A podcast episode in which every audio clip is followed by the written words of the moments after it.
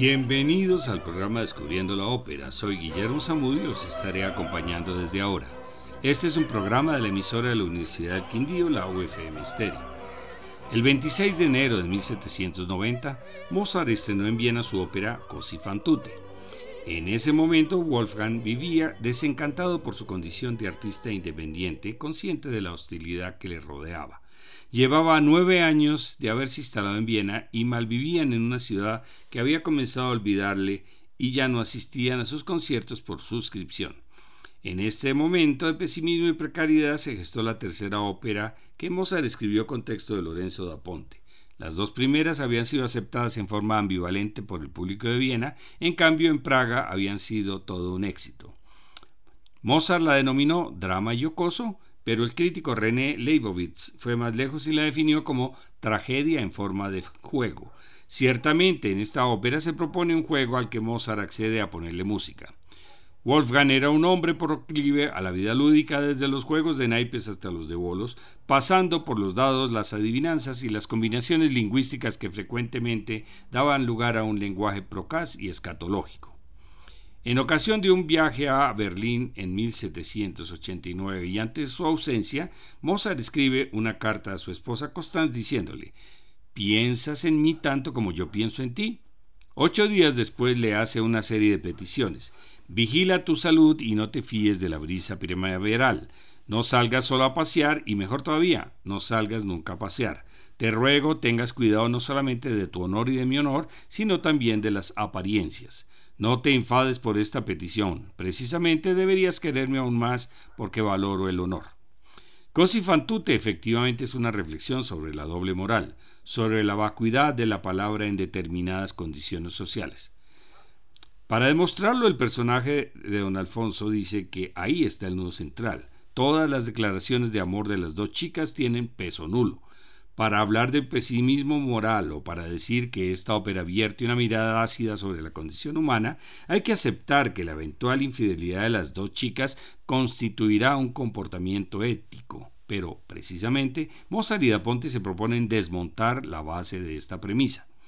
La música de Mozart llega en esta obra a la perfección y al refinamiento extraordinarios. Hace que los personajes movidos por el cínico don Alfonso se presenten como seres humanos que sentimos vibrar, reír y llorar, amar y sufrir. La acción transcurre en Nápoles en la misma época de su escritura y dentro de las normas neoclásicas de unidad de acción, espacio y tiempo. Primer acto. En un café napolitano, el viejo filósofo don Alfonso pone en duda la posibilidad que tienen las mujeres de ser fieles en el amor por su propia naturaleza. Sus amigos Ferrando y Guglielmo, jóvenes militares, reaccionan airados, ante la idea de que sus amadas puedan llegar a traicionarlos, las hermanas Fiordiligi y Dorabella. Para demostrar que tiene razón, el viejo les propone una apuesta que ellos aceptan, seguros de su atractivo y dominio amoroso obedecerán ciegamente las órdenes de don Alfonso durante 24 horas en un plan diseñado para desengañarlos. El viejo se presenta en el jardín de las jóvenes y bellas damas y les anuncia con falsa tristeza y agitación que una orden real llama a sus novios a una acción de guerra. El adiós de los enamorados muestra el desespero profundo de las dos parejas y los militares fingen partir, encantados por tan afectuosas muestras de amor en el quinteto, Cento Odio, que cuesta piede. Sigue el coro Vela Vita Militar. Y la escena concluye con el terceto de las dos chicas y don Alfonso, Suave sia il vento.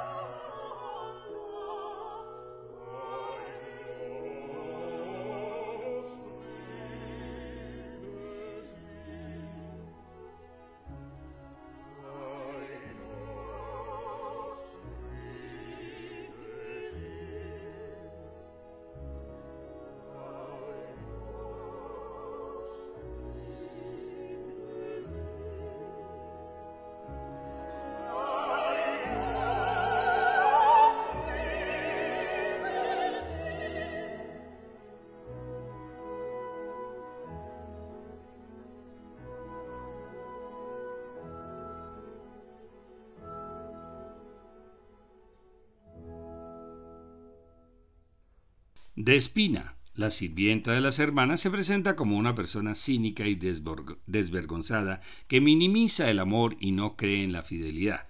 Don Alfonso ha ordenado a los jóvenes militares que se disfracen de albaneses para intentar seducir a sus amantes, pero en forma cruzada, cada uno a su cuñada, y pone a Despina a favor de su plan de sobornos, pero no le descubre la identidad de los recién llegados. Los primeros intentos de seducción de los supuestos albaneses solamente consiguen la indignación virtuosa de las muchachas, especialmente de Fiordiligi, la más seria y combativa de las dos, en su área come scoglio in moto resta. Por su parte, Ferrando muestra su carácter sentimental en el área un aura amorosa.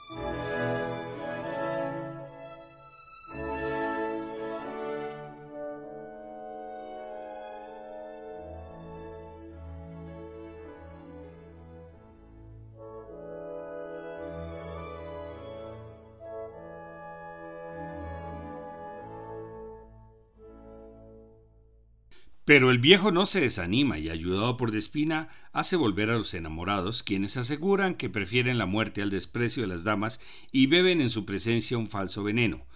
Cuando fingen su situación agónica, las hermanas comienzan a sentir cierta piedad mientras don Alfonso y la criada van a buscar auxilio. Llega Despina disfrazada de médico y les aplica el imán de Mesmer, el remedio de moda de esa época, y los devuelve a la vida. Entonces ellos le reclaman un beso, pero ellas se indignan de nuevo y lo rechazan. El característico finale primo de las óperas bufas inicia con un dúo de las hermanas y después un sexteto. La indignación de la chica se plasma en la intervención de oboes y trompas y luego se marchan furiosas.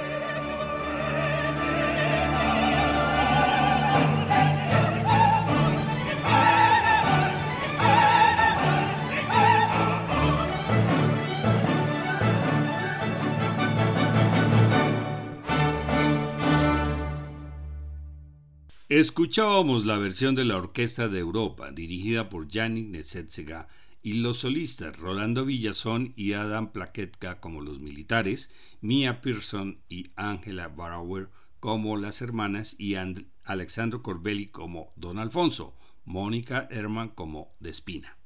Segundo acto.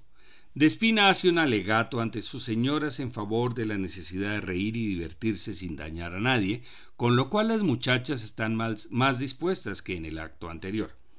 Canta Una donna e quindiciani. Dorabella se muestra especialmente frívola y convence a Fiordiligi para recibir a los albaneses. Los jóvenes ofrecen una serenata a las damas en el jardín y el viejo y la criada desaparecen después de ponerlos en contacto. Quedan solos Guglielmo y Dorabella, y la seducción le resulta muy fácil al militar, quien les sustituye en el congante la imagen de Ferrando que lleva a la muchacha. Cantan Il core vidono. Salen abrazados y entran Ferrando y Fiordiligi, pero sus declaraciones amorosas no encuentran respuesta favorable, pues ella no está dispuesta a traicionar a su prometido. Ferrando explica a Guglielmo la fidelidad de Fiordiligi, quien siente una gran satisfacción, pero no puede decir lo mismo de Dorabella, y le muestra a su amigo el retrato como prueba de la traición. Filosofa a la manera del viejo sobre la inconsistencia femenina y Ferrando se siente muy dolido, pero don Alfonso no da la prueba por finalizada. Canta Guglielmo el aria Done mi elefate tanti, con fragmentos de cornos y trompas que Mozart alude metafóricamente a los cuernos. Thank you.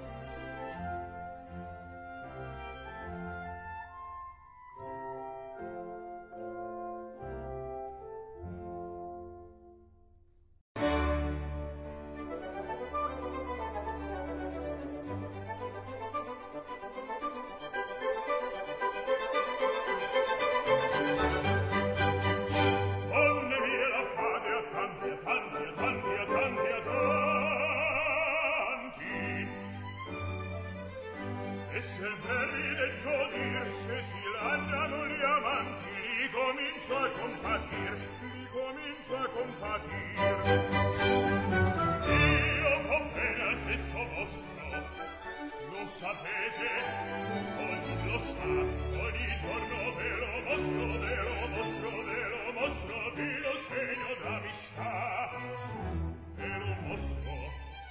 Eo nostro vino segno d'amistà Vino segno d'amistà Ma per farla tanti a tanti a tanti a tanti. Avvilisce in verità. Avvilisce in verità. Mille volte il brando breve Per salvare il vostro onore.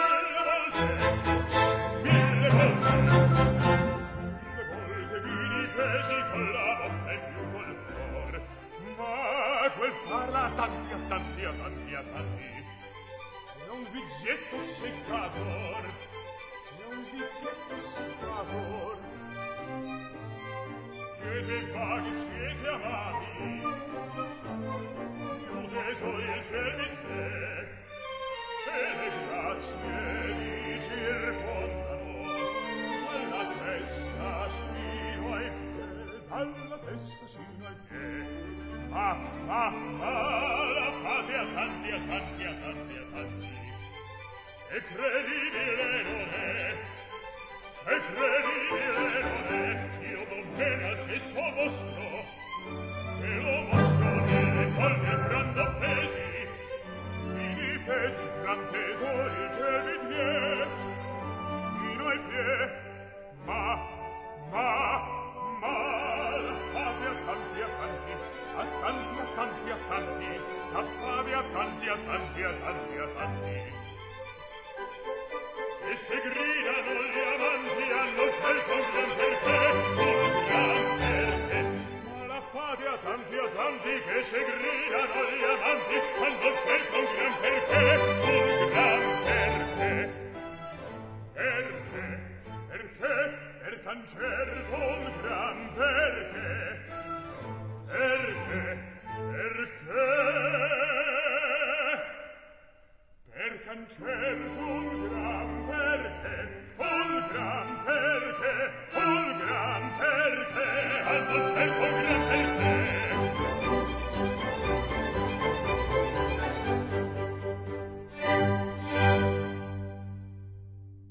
Espina felicita a Dorabella por haber cedido mientras Fiordiligi confiesa su desesperación por los sentimientos contrapuestos que sufre su corazón entre el albanés y la fidelidad de vida.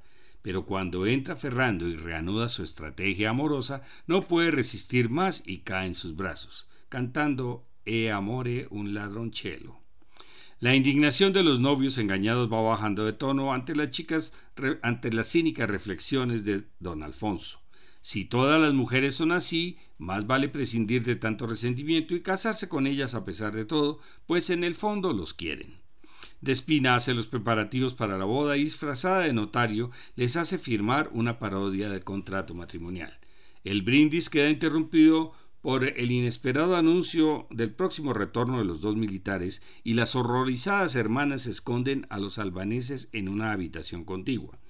Al llegar Guglielmo y Ferrando con su apariencia real, van haciendo descubrir de forma paulatina la infidelidad y traición de las dos hermanas.